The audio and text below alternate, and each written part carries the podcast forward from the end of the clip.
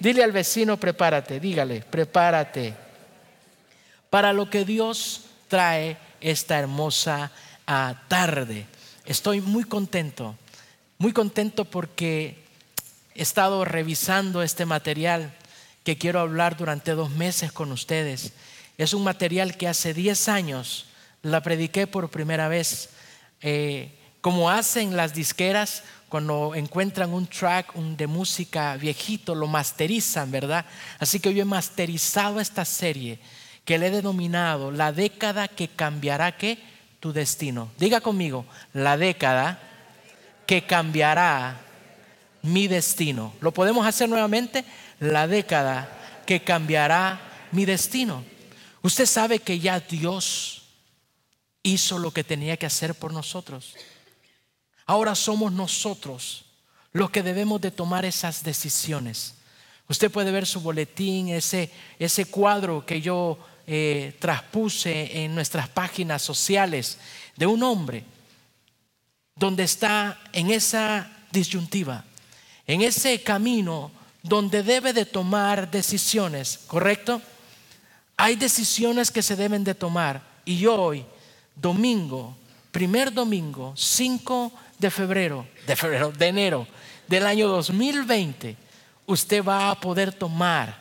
Porque muchas veces es difícil tomar decisiones cuando no sabemos la respuesta. Pero aquí vas a tomar decisiones cuando sí sabes la respuesta. Y me voy más lejos. No solo la respuesta, sino que cuentas con las promesas de Dios. Amén. Entramos a una nueva década. Estamos a un nuevo año. Y casi siempre ya es un disco rayado, donde predicadores, motivadores, hombres públicos, privados, siempre motivan a tomar resoluciones.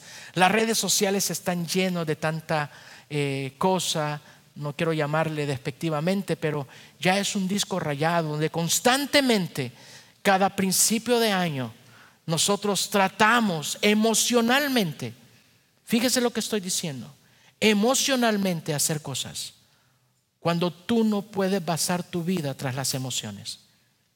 La vida debe de ser cimentada sobre la roca sólida de compromisos. Porque nuestras decisiones pueden ser inspiradas por mis emociones, pero mis metas y mis objetivos son logrados por mis compromisos. Y eso es lo que quiero hacer.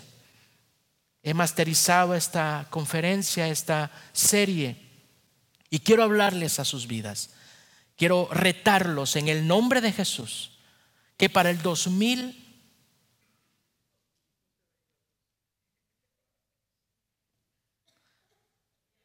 ¿Cómo ve usted que hasta las luces me apagan? Así es el diablo, hermanos. Quiero retarlos a ustedes que para el 2029 ustedes puedan estar recogiendo los frutos de sus compromisos. Que a pesar de sus emociones, que a pesar de sus sentimientos, usted pueda cumplir sus pactos. Amén. Dile al vecino, ¿estás dispuesto? Dile al vecino, ¿estás dispuesto? ¿Quién quiere una década bendecida? No, pregunto, honestamente, usted que nos sintoniza, usted que está con nosotros, ¿quién quiere una década bendecida? ¿Sabe que Dios lo ha prometido aquí? Yo no le vengo a decir nada que no esté en este libro. Y quiero aclarar, Nada de lo que se predica de mi persona y en esta iglesia puede sacarse de otra motivación. Tiene que estar basado en la palabra del Señor. Por eso el tema de esta tarde es tu decisión. ¿De quién es la decisión, hermanos? Es mía, no es de nadie más. Y quiero partir con esto. No le echemos la culpa a nadie. Mi padre puede ser un alcohólico e inspirarme a ser alcohólico pero yo soy el que tomo las decisiones. Yo soy el que marco mi vida. Yo no sé lo que haya pasado ayer y el resto de esa década que pasó. Olvídelo. Amén. Por eso, tu decisión, una vida bendecida o una vida llena o una vida con qué? Con problemas. Pastores, son, eh, como que eso está desfasado, eso no, no es correcto. Nosotros no podemos vivir una vida libre de problemas, claro que sí. Y estoy hablando de los problemas que yo provoco de los problemas que no tengo control vendrán. Amén, hermanos. ¿Verdad que hay problemas que no los podemos evitar? Una enfermedad, una situación del trabajo, la caída del mercado, la política, la economía. No las podemos evitar. Pero hay algo que sí podemos evitar. Los problemas o las consecuencias de nuestras malas decisiones. Los problemas, las consecuencias de nuestras caídas y nuestro pecado. Amén. ¿De quién es la decisión? Suya. Dígale al vecino, toma una buena decisión. Dígaselo, por favor. Pastor, usted dirá, ¿me puede aclarar este punto? ¿Quién sabe lo que significa bendición? Una de las frases más comunes que estoy seguro que la he oído casi diariamente es la frase Dios te bendiga. ¿Sí o no? ¿Sí o no? En realidad, ¿qué significa esta frase? ¿Ya se va el hermano o qué? ¿Qué es una bendición? Ya alguien lo definió. ¿Alguien puede definirlo? La mayoría, hermano, de las personas no saben o no sabemos lo que dice cuando oramos o cuando expresamos, Dios te bendiga. Dios bendice mi familia. Cuando oramos, Dios bendice a mi esposa, Dios bendice a mi suegra. Dios bendice mi trabajo, Dios bendice mi iglesia, Dios bendice América. God bless América. ¿Qué están diciendo? ¿Qué es una bendición? ¿Usted lo sabe? Usted sabe muy bien que lo que yo he dicho aquí es que hay de miles de promesas de parte de Dios en esta Biblia. Y hablo de promesas de bendición. Pero, ¿qué es bendición? Voy a estar hablando de esto precisamente en esta nueva serie la década que cambiará mi destino. Como pastor, como pastor de ustedes, la Biblia me hace responsable de su crecimiento espiritual. Y aquí en público quiero decir, perdón si no he cumplido mi rol como pastor, perdón si no llegué al estándar que muchos de ustedes esperaban, esas expectativas no las llené espero que esta década sea mejor. Amén. Si en algo fallé, si en algo no me di cuenta, si en algo por mi temperamento, por mi personalidad, dañé a alguien, a una persona, a un hermano, un hermano, una hermana, pido perdón delante de Dios. Porque yo también he tomado mi decisión. Por eso me tomé la libertad de escribir una carta, que usted la tiene ahí, y con mi corazón la escribí, la revisé y quiero leérselas. Amada familia Bethesda, ¿sabía usted que Dios me considera a mí responsable de su crecimiento? Hebreos 13, 17 dice, acerca de esto. Obedezcan a sus pastores porque ellos cuidan de ustedes sin descanso y saben que son responsables ante Dios de lo que a ustedes les pase. Me siento responsable. Este verso algunas veces me mantiene despierto por las noches porque tomo en seriamente esta responsabilidad y porque realmente los amo con todo mi corazón. He estado orando y meditando por nuestra próxima serie titulada La década que cambiará mi destino. Quiero que en los próximos 10 años, 2020 a 2029, tengan una vida espiritual exitosa, lucrativa y años con propósitos en su vida. Quiero que estén con menos problemas y más bendiciones en todas las áreas de sus vidas. Quiero que reciban sabiduría espiritual, apoyo emocional y ayuda en sus necesidades que puedan obtener completamente sus sueños y puedan escribir con éxito en Dios su destino. Si usted quiere recibir completamente lo que han soñado en sus vidas para la próxima década, vengan y compartan con nosotros esta maravillosa serie de parte de Dios, la década que cambiará mi destino. Ninguno de nosotros debe de perderse esta serie. independientemente de quienes sean, los problemas que tengan, las necesidades que tengan y los pecados que tengan, Dios los quiere bendecir, perdonar y darles una mejor vida la próxima década. Tengo mucho que compartir acerca de cómo la década que cambiará tu destino bendecirá sus vidas. Por tal razón, no se pierdan estos sermones a partir de este mes de enero y todo el mes de febrero. Y ahí están lo que voy a estar hablando de su pastor. Amén.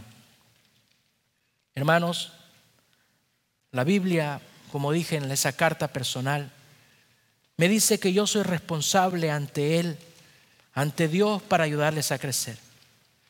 Amén. Pero quiero que la bendición de Dios la podamos entender la palabra. Jóvenes que están aquí, y hablé con los líderes de los jóvenes, porque quiero también que pongan atención quizás en el poco español o el mucho inglés, que puedan oír, porque a su edad, ya sea adolescencia o en juventud adulta de 18 para arriba, ustedes van a escribir su destino. Voy a hacer un paréntesis antes de definir la palabra bendición. Yo no sé lo que para usted es un destino. Destino, hablando etimológicamente o explicando la palabra, es un punto de llegada. Mi destino es a donde yo quiero estar. Y yo le voy a decir que Dios no ha escrito su destino. Dios bendice su destino. Porque Dios puede ser el Dios que quiera lo mejor para ustedes, pero es el caballero que respeta sus decisiones. Así que quien escribe su destino es usted. El diablo puede meterse para destruírselo. El sistema puede influirla a usted o a usted, hermano, para destrozarla. Inclusive Dios quiere mejorarlo para que usted tome mejores decisiones, pero aún así usted toma y es responsable de sus decisiones. Que en el 2029, durante estos 10 años, a las cuales yo sé que habrán caídas, que habrán derrotas, que habrán desesperaciones, decepciones, dolores, pérdidas, pero aún sobre todas ellas, Dios bendiga su vida. Que usted se sepa levantar en sus caídas. Y si yo estoy presente y si yo me entero, poderle ayudar. Porque hay un ejército que jamás deja a sus heridos. Y ese ejército debería de ser el ejército de Cristo Jesús. Por eso, familia y hermanos que nos sintonizan, tome esta nueva década como esa década de su oportunidad. Amén. Pastor, por favor, Explíqueme qué es una bendición. La palabra en sí etimológicamente significa buena palabra. La etimología de bendición significa buena palabra. Pero también los diccionarios nos dicen que es la expresión, escuche, que es bendición. Es la expresión de un deseo benigno dirigido hacia una persona o varias personas. Eso es bendición. Bendición es la expresión de un deseo benigno cuando usted le dice Dios te bendiga, es que mi deseo es que algo bueno venga a tu vida. Y mayormente que venga de parte de quién? De Dios. Por eso hoy usted va a entender que cuando diga Dios te bendiga tiene un impacto poderoso. Nuestras palabras tienen poder en el nombre de Jesús. Por eso cuando usted ora y pida bendición y alguien le diga bendición, Muchas veces yo me retengo en decir algunas palabras porque me confunden con carismático y otras cosas más. Cuando usted me dice, pastor, Dios le bendiga, y yo por dentro digo, recibo esa promesa. Por eso cuando usted escuche de su pastor o de alguien más, Dios te bendiga, os diga, recibo esa bendición. Sin embargo, bendición es una palabra poderosa. Porque cuando Dios bendice a alguien o a algo, toma lo que naturalmente tiene y lo multiplica. Dígame por eso. Cuando la bendición viene de Dios, es una bendición de poder, dígame por eso. Porque yo te puedo decir, Dios te bendiga, amén, y Dios lo va a hacer. Pero cuando la bendición viene de lo alto, viene con ramificaciones de frutos y de bendiciones. Dígame por eso. Por eso, hermano, cuando Dios te dice, te bendigo, Dios multiplica. hace que sea suficiente para satisfacer todas nuestras necesidades. Eso es lo que es una bendición. Una bendición es recibir, es la expresión de un deseo de que lo mejor nos pase en nuestras vidas.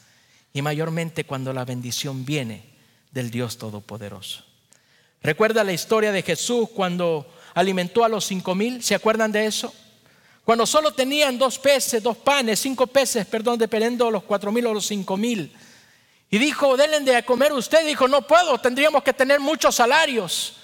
Cuando el Señor mandó a sentar a todos y agarró los peces y agarró los panes y levantando al cielo sus manos y dijo bendice y bendijo los animales, los animales, ese es otro tema, y bendijo los alimentos. Dice que Dios multiplicó y quedaron doce cestas llenas de qué? De comida. Eso es una bendición. Que cuando tengas dos cosas, Dios multiplica, Dios bendice. Y es por eso, pero la bendición no está en mí. Hermano, yo quiero, amados, yo quiero bendecirlos. Pero tú tomas la decisión. Pero tú tomas que tu carácter, que tu ministerio, que tus decisiones, que quebrantes aún tu temperamento, que quebrantes algunas modalidades, que quebrantes cosas para recibir bendición. Hay cosas que tenemos que cambiar. Hay cosas que necesitamos quitar de nuestra vida porque nos interrumpe el que, hermanos, la bendición. Eso es lo que pasa cuando eres bendecido. Se multiplica lo que Dios quiere, pero yo tomo la decisión. Todas nuestras necesidades son suplidas. Eso es lo que quiero que suceda los próximos 10 años en sus vidas. Quiero que todas sus necesidades se cumplan. Eso es lo que se trata, la década que cambiará mi destino. La palabra común para bendición en la Biblia, en el griego, es la palabra Macarios. Apúntelo a un lado. El coiné, la palabra es Macarios. Macario fue la misma palabra que usaron para la isla de Chipre. La isla de Chipre se llamaba Macarios en la antigüedad, ya que Chipre era famosa por ser una isla, escuche, autosuficiente, ya que todo lo que necesitaban era proveído por la misma isla, alimentos, frutas, cereales, buena tierra, todo estaba en la isla. Y por eso le pusieron Isla Macarios, porque era una isla que bendecida. Muchos de ustedes han oído en México, en Latinoamérica, a hombres que se llaman Macarios, ¿sabía usted? Y hasta nos burlamos de ellos, Macario, ¿qué Macario? Pero Macario es un griego y significa bendición. Entonces, amados, por eso fue famosa esta isla. Así que las personas no necesitaban salir de la isla para suplir sus necesidades. La isla era autosuficiente para ser bendecidos. Macario entonces significa doblemente feliz. Macario significa bienaventurado, que todas sus necesidades son cumplidas y suplidas en Cristo Jesús. Dígame por eso. Por eso, ¿quieres que esta década sea bendecida? Tú tomas decisiones. La bendición de Dios no se limita por lo grande que sean tus necesidades. Escucha. La bendición de Dios no se limita a cómo llegaste a esas necesidades. Puede ser por tu propia imprudencia o su propia culpa. ¿Qué te ha hecho llegar a esa necesidad? En el nombre de Jesús, muchos de nuestros problemas son resultado de lo que hicimos mal. Pero no me importa cuál haya sido lo que inició tu necesidad. Quiero que esta década Dios te bendiga. La bendición de Dios no se basa en los recursos disponibles, se basa en el poder de Él. La bendición se basa en tu confianza y en la obediencia que le creas a Dios. Porque sin fe es imposible agradar a Dios. ¿Saben por qué? Porque Dios quiere bendecirnos. Dios quiere bendecirnos, hermano. Por favor, que tu culpabilidad no rechaces que Dios te quiere levantar. Hiciste algo, déjelo. Dios te quiere bendecir por tres cosas. Él ama hacerlo, Él disfruta hacerlo y Él te bendice para que bendigas a otros. Dígame por eso. Dios dice que quiere bendecir tu vida, pero está en nosotros que tomemos la decisión de ser, ¿qué hermanos? Bendecidos. Está en ti, está en mí y está en todos nosotros. Guys, listen to me. God, He wants to bless you. Let me tell you guys, they have a lot of things to you, but you need to take a good decision in your life ever. Do you hear me now, guys? I'm sorry, my, English is like a Britannic, something like that, but. Uh,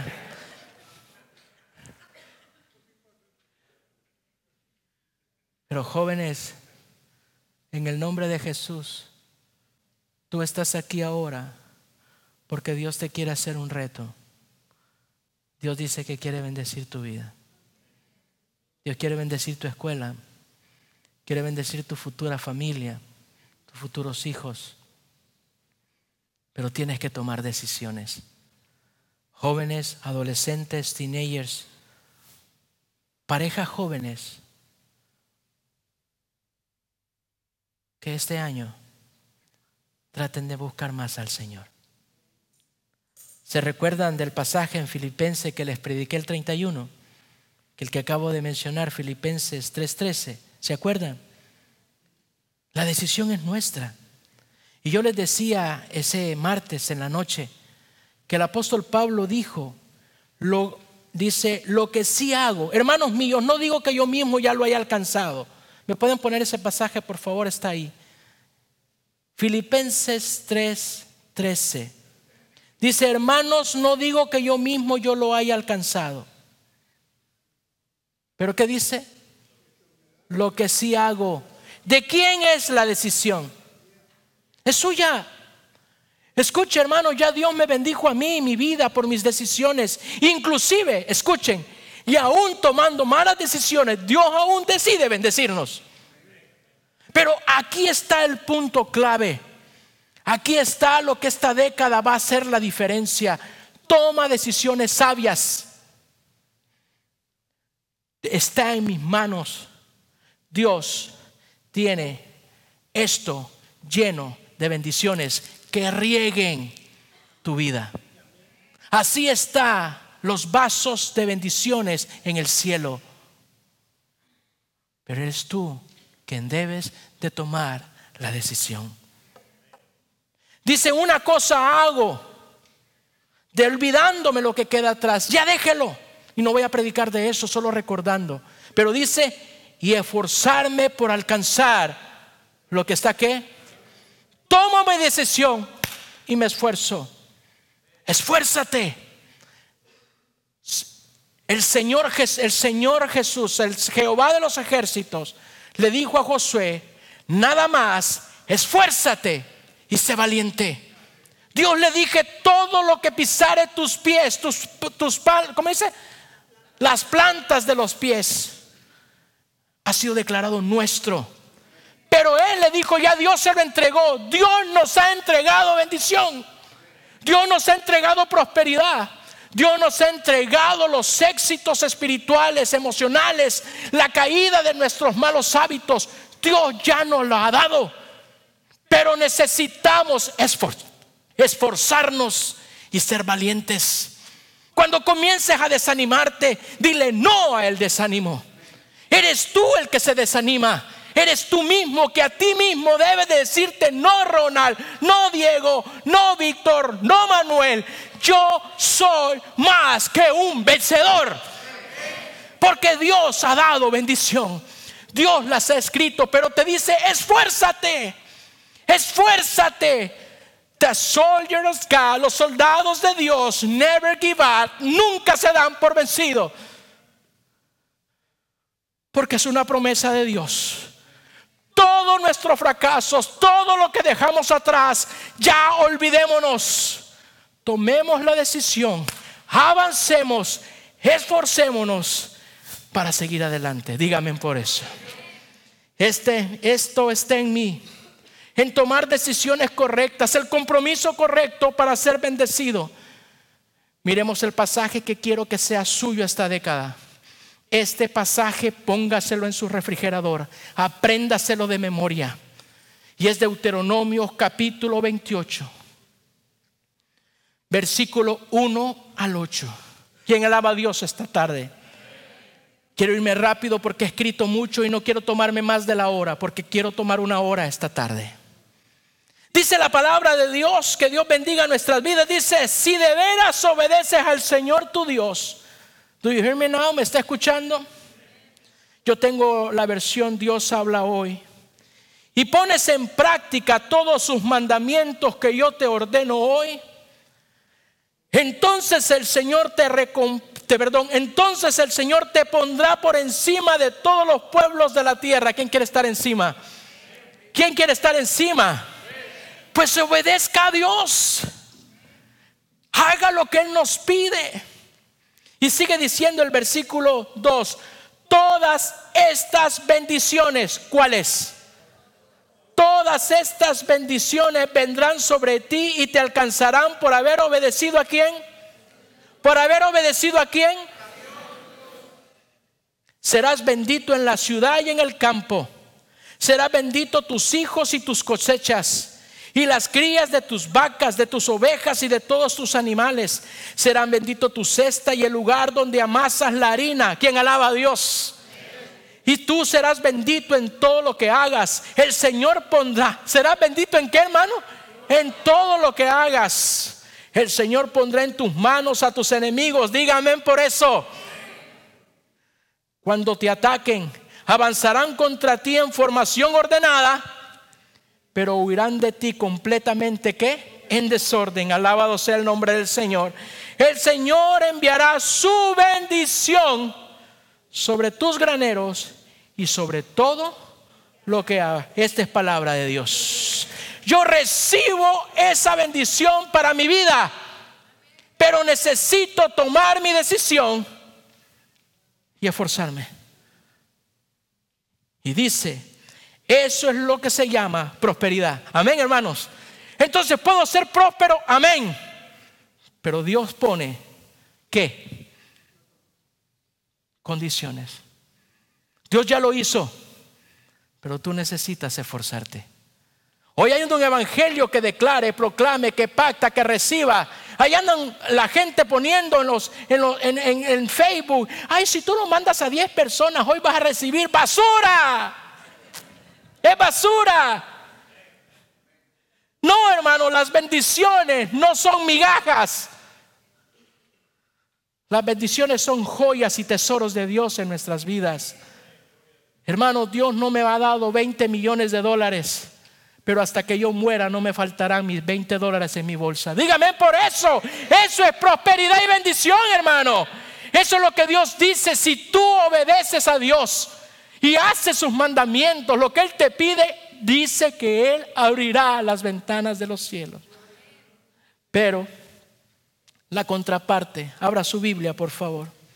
La contraparte está que si tomo la decisión incorrecta de no obedecer al Señor, de poner en práctica sus mandamientos y no lo hago, Deuteronomio 28, no se los puse ahí, porque quiero que abra su Biblia, aunque se lo puse ahí en la pantalla. Deuteronomio 28, ¿lo tiene amado? 15 al 18. ¿Quién alaba al Señor por eso? Mire también la contraparte. Pero Dios, perdón, pero si no obedeces al Señor, ¿qué dice hermanos? Tú Dios, ni pones en práctica todos sus mandamientos y leyes que yo te he ordenado hoy, vendrá sobre ti y te alcanzarán todas estas maldiciones. Serás maldito en la ciudad y en el campo. Serás maldita tu cesta y el lugar donde amasas la harina. Serán malditos tus hijos y tus cosechas y las crías de tus vacas, de tus ovejas y de todos tus animales. Y maldito serás tú en todo lo que hagas. También me tomé la libertad en definir maldición. No esa palabra mística que se oye y te maldigo. La palabra es una palabra compuesta. Mal digo. Estoy deseándole lo contrario de la bendición. ¿Qué era la definición de bendecir? Es desear, darle un deseo benigno. La bendición es quitar ese deseo benigno para que vaya mal. En pocas palabras, la decisión es tuya. No está en lo que hagas, no está en lo que sirvas, no está como te presentes. Dios bendice a los que hacen su palabra. No está en lo que tú puedes ser un buen predicador, un buen líder. Tú puedes hacer lo que quieras, pero si desobedeces lo que Dios pide de ti, no nos sirve de nada. Ahora sí, pastor, se puso complicada la cosa, porque hasta levantó la mano y digo, recibo, ahora reciba. Hermanos, las cosas en el reino de Dios están estipuladas por leyes espirituales. Nada de lo que usted pasa en su vida es consecuencia por una mala decisión de Dios. Todo lo que pasa, hablando de los hijos de Dios, es consecuencia de nuestra obediencia o de nuestra desobediencia. Como pastor, como pastor de ustedes, les quiero, les deseo los primeros versos para sus vidas, no los que acabo de leer. No quiero los 15, del 15 al 19, quiero los versos del 1 al 8. Pero tú tienes que tomar la decisión.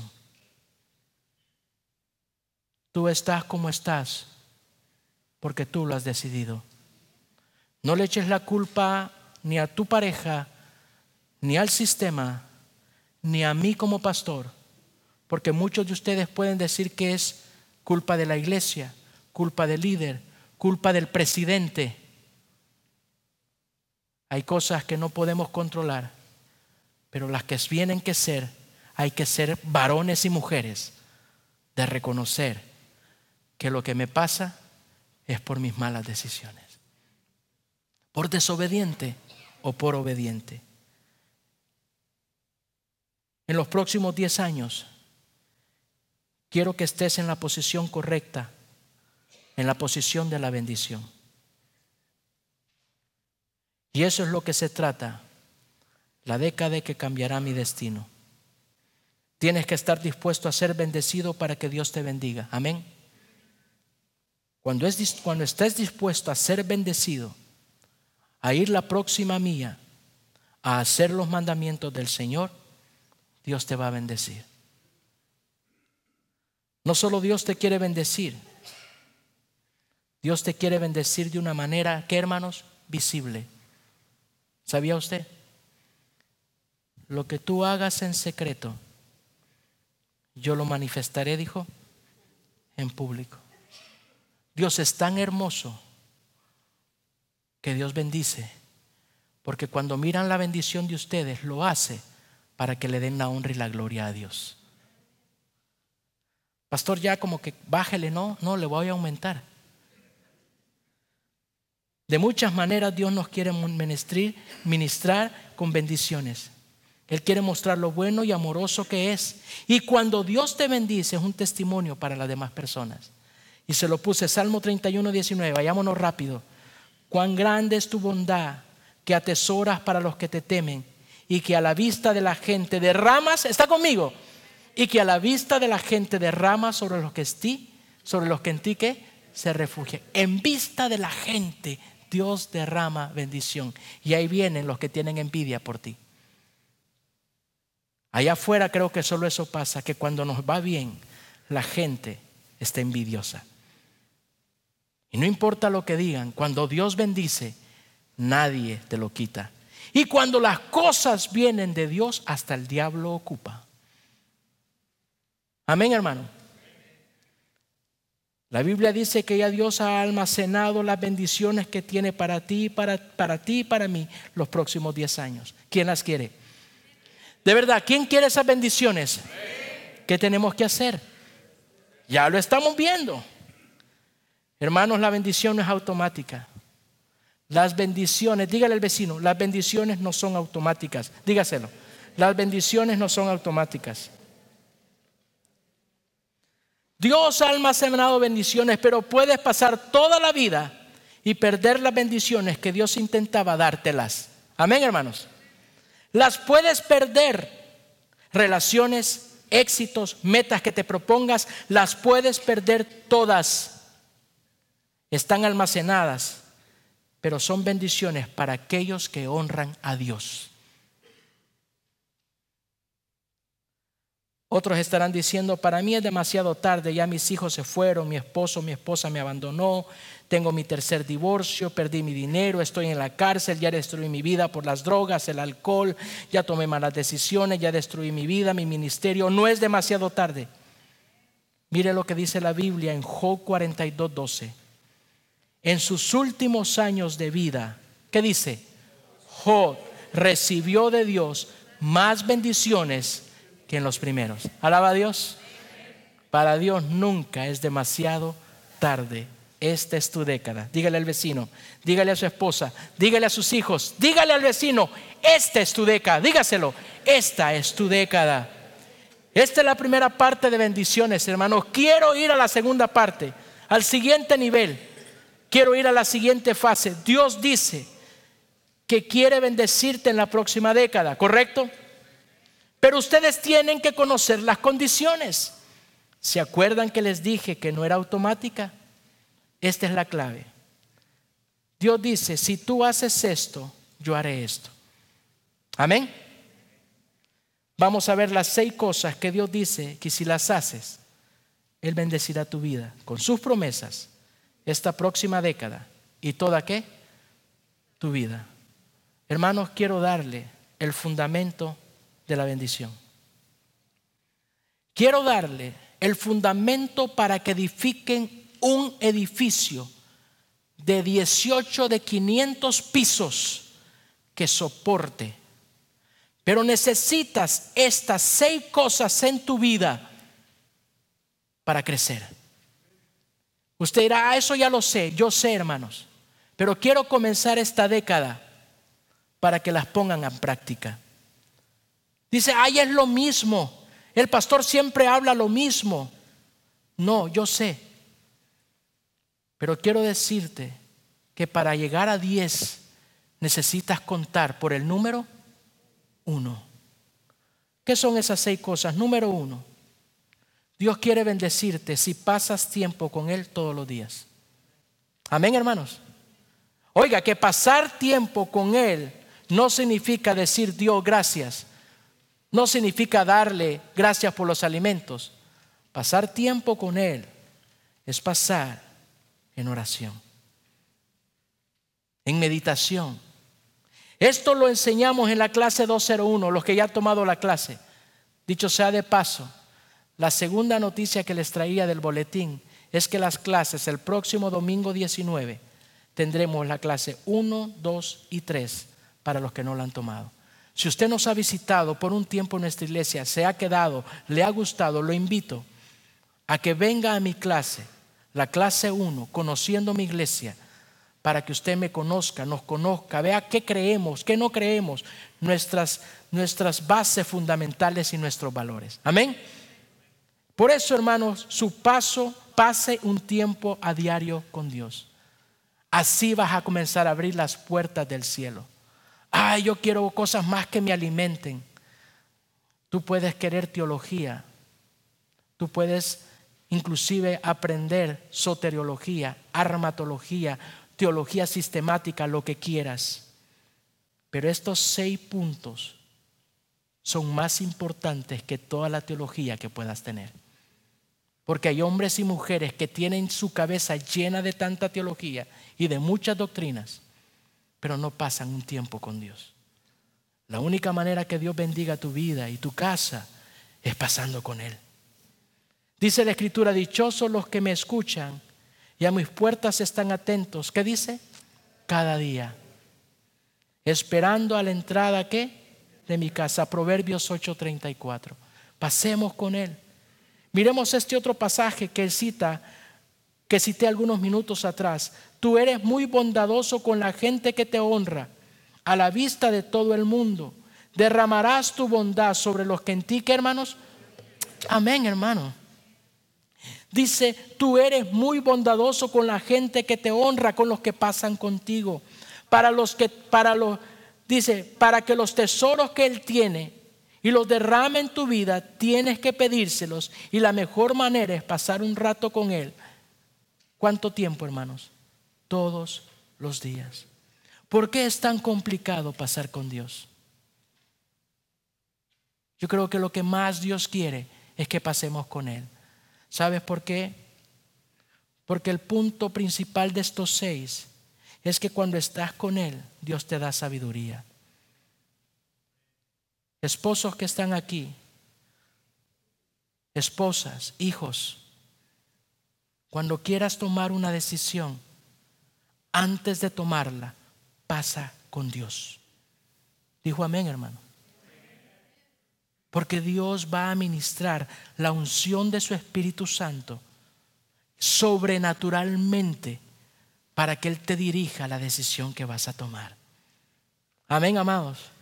Si todo lo que emprendas en esta década va bendecida con la decisión de Dios, Dios limpiará tu camino. Segundo, ¿qué otra cosa debo de hacer, pastor?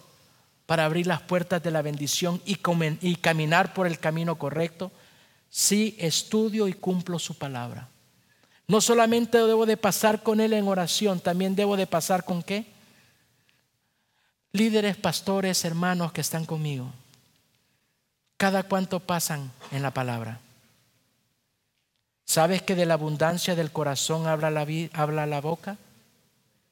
Si yo no paso con Dios, si no paso con su palabra, yo voy a sacar raíces de amargura, resentimientos, traumas, frustraciones, depresiones, ansiedades. Eso es un reflejo de inmadurez. La única manera de comenzar a transformar nuestro corazón, de quitar todo eso y transformarse en gozo, es pasar con Dios.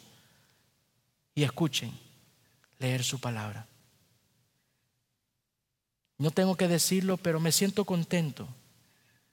Porque de el primero de enero a este día 5 de enero, en mi devocional, leí Juan, leí Hechos, leí Romanos y Primera de Corintios. Ay, pastor, pues no aprendió nada. Yo ya tengo 27 años leyendo la Biblia. Y ahora con todos estos días que estoy corriendo en el gimnasio, haciendo lo que sea, tengo mis audífonos y estoy escuchando la palabra del Señor. Porque paso con su palabra. Y ha refrescado mi vida. Ha refrescado cosas que ya se me habían olvidado. Y su palabra hace eco. Amén, hermanos. Dice ahí en Salmo 1, 1 al 3, dichoso el hombre que en la ley del Señor se deleita y día y noche medita, ¿qué hermanos? Es como el árbol plantado a la orilla de un río, que cuando llega su tiempo da fruto y sus hojas jamás se marchitan.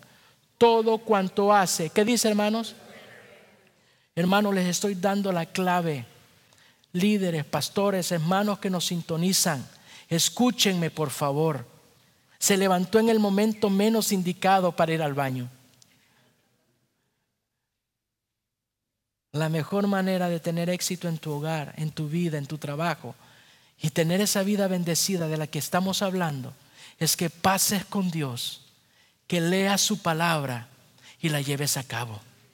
Porque cuando usted toma la escritura y usted va a hacer algo, cuando la palabra te ha dicho que no lo hagas, no lo vas a hacer. Él te está librando del lazo del cazador. Jóvenes que están aquí, ustedes están tentados a la fornicación, a tener relaciones, a la pornografía, al engaño, a la mentira. Hombres y mujeres, padres de familia que están aquí, son tentados a las malas decisiones, al engaño, a la mentira, a dañar a la gente en sus comentarios. Necesitamos que Dios nos dé el filtro y es su palabra. Su palabra nos dice cómo actuar.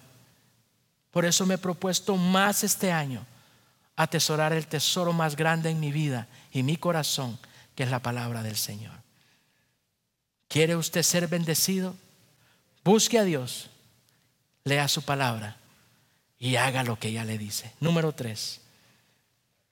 El paso de acción, perdón, en cada uno. El paso de acción de la primera empieza tu devocional diario. En el estudio y cumple de su palabra diga, paso de acción, escuchar los ocho mensajes de fin de qué? De semana. Y número tres, ¿qué es la tercera cosa que debo de hacer, pastor? Si diezmo qué? De mis ingresos. Otra vez, pastor, ya va usted con eso. Ya aparece teléfono ocupado, pip, pip, pip. No, hermanos. Te estoy dando la antesala a lo que queremos hacer. Yo no lo digo por hacerte sentir mal. Y no quiero sacar en cara, no, nada de eso. Son los que la palabra dice. Nosotros queremos ser prosperados económicamente, hermanos. ¿Verdad que siempre deseamos eso? Sí. Pues dele a Dios lo que Dios le, merece y le corresponde. Dios se lo va a dar. Dice, traigan íntegro el diezmo para los fondos del templo y así habrá alimento en mi casa. Pruébeme en esto, dice el Señor Todopoderoso, y vean si no abro las compuertas del cielo y derramo sobre ustedes bendición hasta que sobreabunde. Eso es palabra de Dios. Amén. Yo no te voy a preguntar si lo haces, si no lo haces. Estamos hablando que si queremos una década bendecida y Dios te dice en Deuteronomios capítulo 28, versículo 1 y 2, ¿qué dice? ¿Se acuerda? ¿Lo podemos volver a leer? Dice, si de veras obedeces al Señor tu Dios y pones en práctica todos sus mandamientos que yo te ordeno hoy, entonces el Señor te pondrá por encima de todos los pueblos de la tierra. Todas estas bendiciones vendrán sobre ti y te alcanzarán para haber obedecido, por haber obedecido al Señor tu Dios. Serás bendito, serás bendito, serás bendito, serás qué? Si oyes a Dios y obedeces qué? Sus mandamientos. Los tres puntos que te acabo de dar son mandamientos de Dios. Orar, leer, darle a Él lo que Él me está pidiendo. Dios no necesita dinero. Dios solo quiere ver tu corazón. Hermanos, en el nombre de Jesús se lo digo y paso al número cuatro. Si quieres prosperidad económica, dale a Dios. Pastor, pero si yo tengo responsabilidades, si yo le doy a Dios mi diezmo, me quedo sin pagar la renta, pruebe a Dios. Usted me va a dar de comer, me han dicho a mí. Usted que ha hablado de mí, de los que me están viendo, no los de aquí. Ay, el pastor que no sé qué, como ahí cuando yo no tenía necesidad ni siquiera me dieron para esto. Hermano, Usted no depende de mí. Este tercer mandamiento, que es un mandamiento, depende de Dios. Y Él te dice que si lo haces, abrirá las ventanas, las compuertas del cielo. Amén. ¿Quieres una década bendecida? Haz el ABC para crecer más. Y número cuatro, el paso de acción es empezar, ¿qué hermanos? A diezmar. Y número cuatro, si ayudo a quien lo necesita. Wow. Si Dios te da y tienes, ayuda a los demás. Amén, hermanos. Siempre es bueno compartir la mitad de la torta, la del chavo, con los demás. Dice la palabra, Dios bendice a los que cuidan de los pobres y los pondrá a salvo cuando vengan las dificultades. Los cuidará y les dará vida. Los hará vivir felices en la tierra prometida y no dejará que sus enemigos le hagan ningún qué. El que cuida al pobre, Dios lo cuida. Dígame por eso. No importa si tengamos o no tengamos, aún lo que tengo y lo puedo dar, háganlo. Amén. Salmo 41, 1 al 2. Y el Proverbio 22, Proverbio 22, 9 dice, el que es generoso será bendecido, pues comparte su comida. ¿Con quién, hermanos? Con los pobres. ¿Quiere tener? De. No hay un dicho por ahí, es mejor dar que recibir, y no es un dicho. Lo dijo el apóstol Pablo en el libro de los Hechos. El apóstol Pablo que tuvo una relación con Cristo, que no está en los evangelios eso. Porque bien dijo el Señor, dijo Pablo, y no está registrado en los cuatro evangelios, que es mejor dar que recibir. A nosotros, a muchos que somos bondadosos, nos pueden decir que somos tontos. ¿Se acuerdan cuando les expliqué que escuché la conversación? Vos pedí al pastor porque el pastor es bien tonto.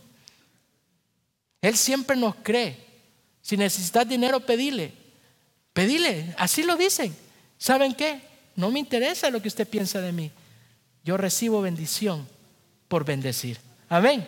Y número cinco, ¿cuál es el paso de acción? Alimentar a los pobres o ayudar al necesitado. Y número cinco, si comunico las buenas nuevas. Recuerdo hace algunos años atrás, mi padre me, me reprendió. Me dijo, ¿por qué haces eso? No seas, bueno, no me dijo seas tonto, pero si ese dinero nunca lo vas a recibir. Porque yo ayudaba a una familia mensualmente. No te lo van a dar, vas a ver, te acordarás de mí. Y si no me lo dieron. Pero Dios me bendijo en grandemente. Usted nunca dé porque va a recibir. Dé porque es la voluntad de Dios. Y Dios lo va a bendecir. Amén. Así que tontos no somos.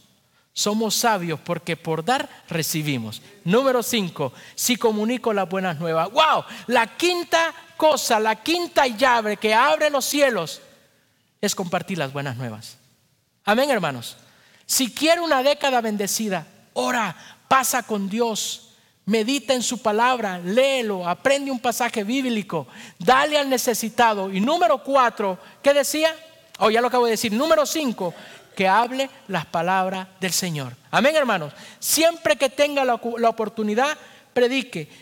Amén. ¿Qué dice? Pide a Dios que el compañerismo que brota de tu fe sea eficaz para la causa de Cristo mediante el reconocimiento de todo lo bueno que, que compartimos. Filimón, File, Filemón 1.6. Amén, hermanos.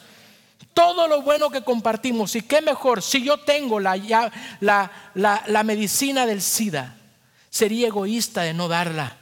Nosotros tenemos la mejor medicina que cura no solo el SIDA, sino la muerte, y es el Evangelio, que Cristo sana, salva y resucitó de entre los muertos. Amén. Si lo hacemos, Dios nos bendecirá, ya que cada uno recibirá con recompensa de parte de Él. 1 Corintios 3:8 dice, el que siembra y el que riega están al mismo nivel, aunque cada uno será recompensado según por su propio qué? Trabajo. Alaba al Señor, hermano. Esas son las cinco llaves para poder tener una década, ¿qué? Bendecida. Y la número 6 y termino. ¿Cuál es el paso de acción?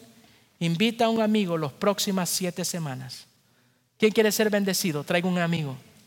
Traiga un invitado. Alaba al Señor, amado. Dice, si practico el compañerismo. Y número seis, practica el compañerismo. ¿Eso qué tiene que ver? Mire lo que dice.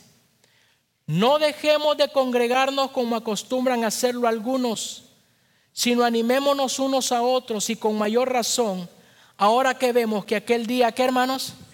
Pastor, pero eso dice de congregarnos. Quiero rectificar algo que se ha enseñado muy mal en la iglesia. Este pasaje no habla de ir al templo. Este pasaje hablaba de ir a las casas, a las casas, a las iglesias que estaban en las casas. Habla de esos grupos donde crecía, donde se daba el evangelio. El apóstol, el, perdón, el escritor a los hebreos nos pide, ¿qué nos pide hermanos? Que no dejemos de asistir a nuestros grupos.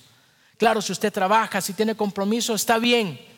Pero si usted hace estas seis claves, usted está entrando a su década que cambiará su vida. Amén. Y el paso de acción, sea un anfitrión o participa en un grupo pequeño. Quiero terminar.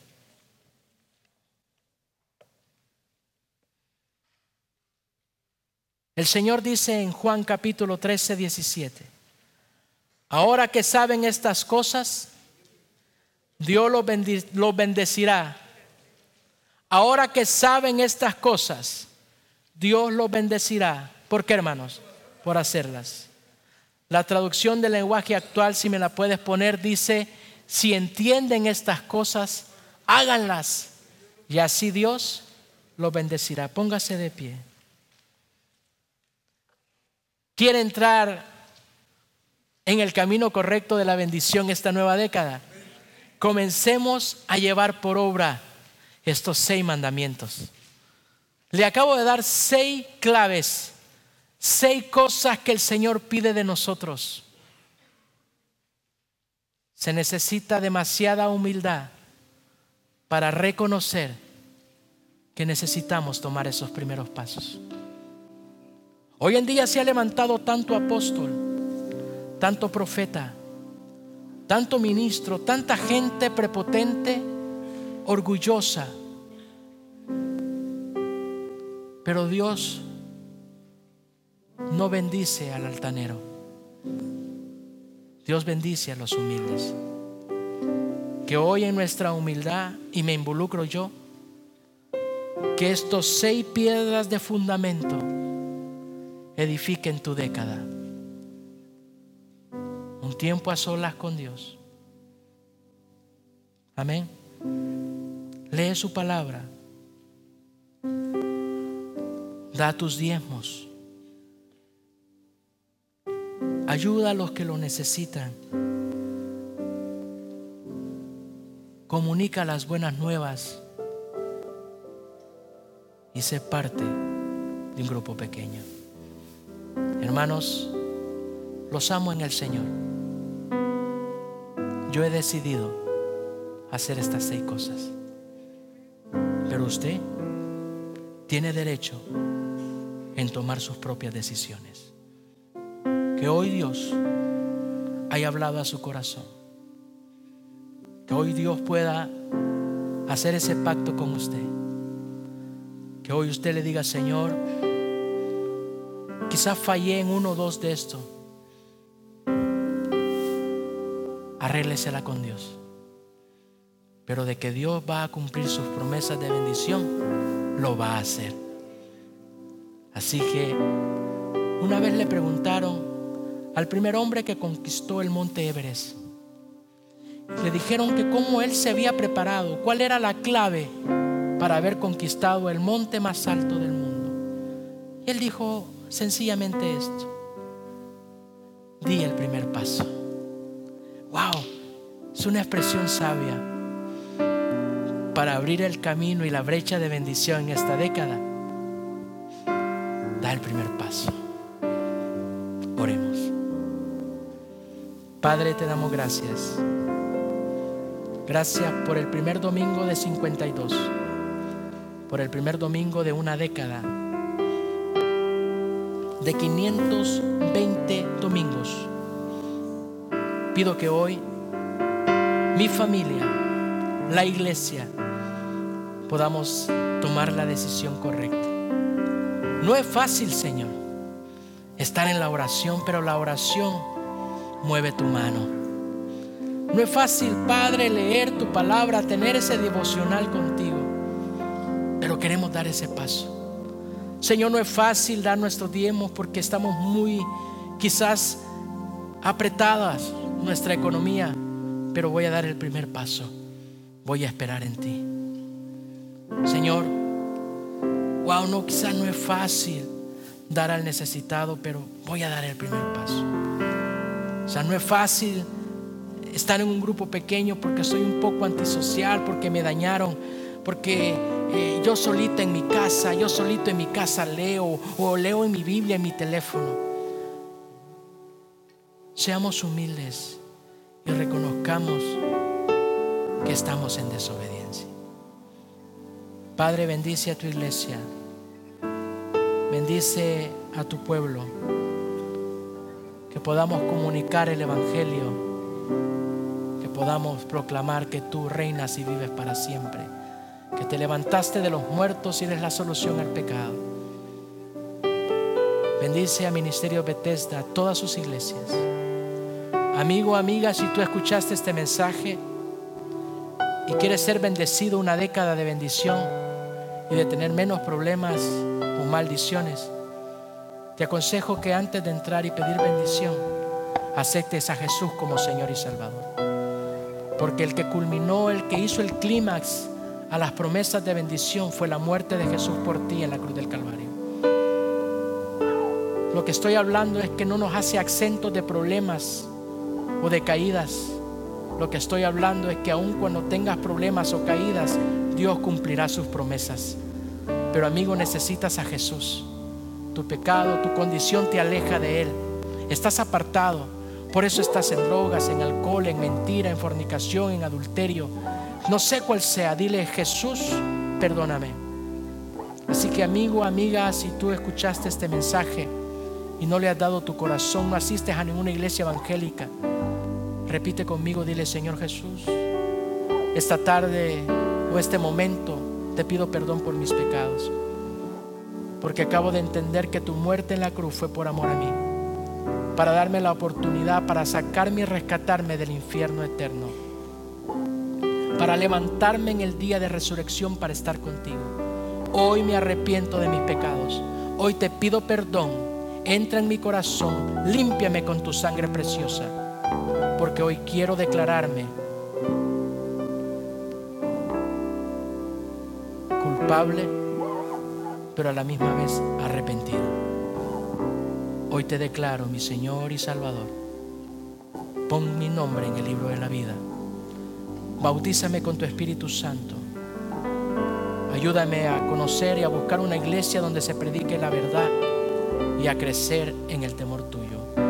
En Cristo Jesús. Amén. Amigo, amiga, si usted hizo esa oración, la felicito, porque hoy su nombre fue escrito en el libro de la vida y esta próxima década, si aprendes y conoces lo que su palabra dice, aprenderás a levantarte en tus caídas, a tomar decisiones correctas. Busque ese lugar en el nombre de Jesús. quiero terminar esta oración y tomar qué mejor el símbolo de la muerte y resurrección de Jesús, de su sangre, perdón, de su muerte, que la comunión. Así que no tome este símbolo sin antes pedirle al Señor perdón y que la próxima década va a ser el esfuerzo para alcanzar la bendición. Padre, bendice a tu iglesia. Bendícenos a todos. Pedimos perdón por lo que hicimos, por lo que dijimos, por lo que no hicimos y no nos dimos cuenta. Pero ahora te pedimos, Señor, como dice Deuteronomio 28, del 1 al 15, quiero obedecer tu palabra, quiero obedecer tus mandamientos, escuchar tu voz y cumplirlos conforme a tu voluntad. Ayúdanos, Señor, porque es difícil. Ahí, hermano hermana, ahí dígale, Señor, hago un pacto contigo Pídale perdón si tiene que pedir perdón o le dé fuerzas para seguir adelante. Si usted sigue haciendo esto y lo está haciendo, en humildad también dígale, Señor, dame las fuerzas para seguir siendo mejor persona. Padre, escucha la oración de tu pueblo. Escucha su arrepentimiento. Espíritu Santo, derrámate. Derrama bendición que sobreabunde para tu iglesia. Bendición económica, bendición de salud, bendición de trabajo, bendición de relaciones, bendición de familia. Y que el enemigo cuando llegue nos ayudes a luchar la buena batalla. Que cuando la enfermedad llegue nos sanes o conforme a tu voluntad nos muestres por qué tenemos que pasar esto. Así que Padre, en el nombre de Jesús, derrama bendición sobre tu pueblo. Porque hoy decidimos, hermano, hermana, decida ahí, hágase pacto, ser obediente y ser bendecido en el nombre de Jesús.